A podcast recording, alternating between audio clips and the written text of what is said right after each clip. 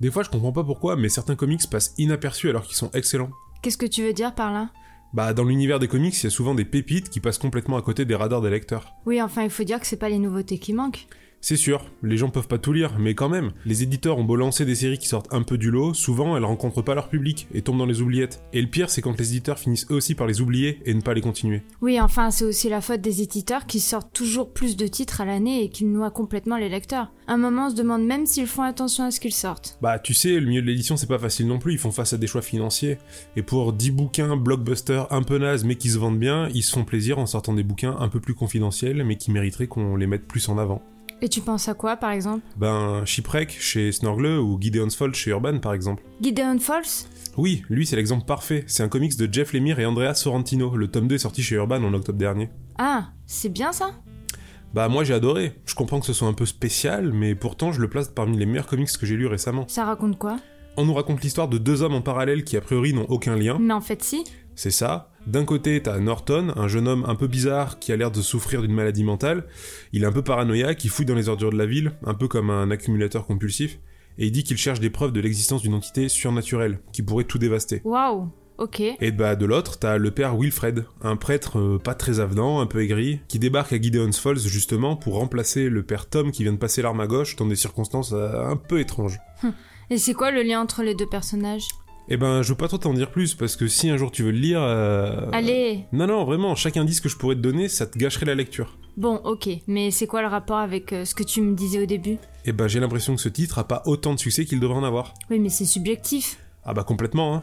Après, je te dis ça parce que j'ai l'impression que personne en parle. Même en librairie, c'est pas un titre qui est mis en avant. Peut-être que le tome 1 ne s'est pas bien vendu et que la loi du marché fait que ça sert plus à rien de le mettre en avant, quoi. T'es dur quand même. Tu fais certainement une fixette. Ouais, t'as raison. Faut dire que maintenant que j'ai lu Gideon's Falls, je vois des complots partout. Les éditeurs nous cachent des choses et nous manipulent.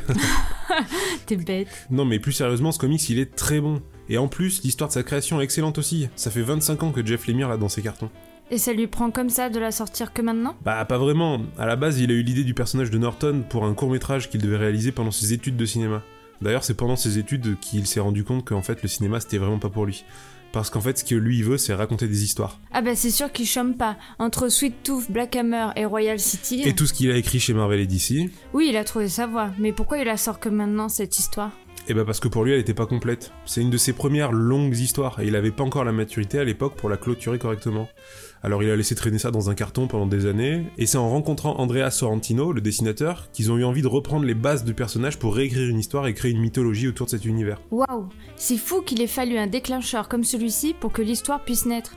Bon, par contre, euh, les dessins sont pas... Bah, ils sont particuliers, mais bon, ça après, c'est t'aimes ou t'aimes pas. En tout cas, moi je trouve qu'il fonctionne super bien avec l'histoire. Enfin, ce côté un peu assuré, ça amplifie à fond la sensation désagréable et étrange que te laisse l'histoire. Donc, euh, pour moi, ça marche, hein. C'est par rapport à quoi cette sensation? Non, non, mais tu m'auras pas comme ça. Il faut que tu lises pour savoir. Tout ce que je peux te dire, c'est que Lemire a fait son Twin Peaks. D'ailleurs, il le dit lui-même, Twin Peaks a beaucoup influencé son travail en général. Et la meilleure façon de lui rendre hommage, ce n'est pas de copier, mais de créer quelque chose qui lui appartient. Allez, c'est bon, passe-moi ça. Les fous qui découvrent des complots, ça me plaît. Tiens, mais si après je te trouve en train de fouiller dans les poubelles, tu pourras t'en prendre qu'à toi. What's he building in there? What the hell is he building in there? He has subscriptions to those magazines. He never waves when he goes by. He's hiding something from the rest of us. He's all to himself. I think I know why. He took down the tire swing from the pepper tree. He has no children of his own, you see. He has no dog. He has no friends. And his lawn is dying. What about all those packages he sends? What's he building in there? With that hook light on the stairs. What's he building in there?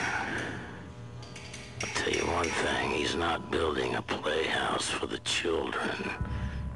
What's he building in there? And what's that sound from underneath the door?